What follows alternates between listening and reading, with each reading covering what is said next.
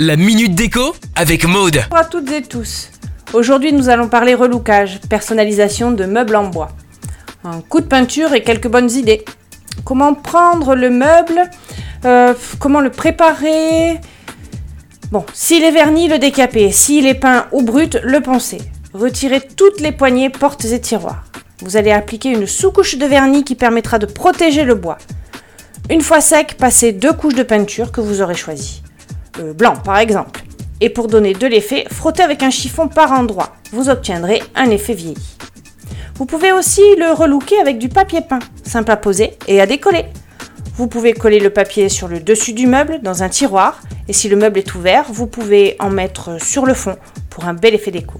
Ah, les tiroirs en façade aussi ont le droit au papier peint. Oh voilà voilà, quelques idées, euh, des petites idées sympas, il n'y a plus qu'à.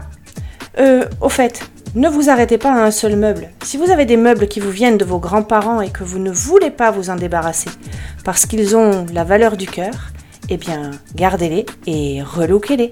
Et le tour est joué. Allez, c'est à vous, décorez. Retrouvez la minute déco sur itswanradio.com.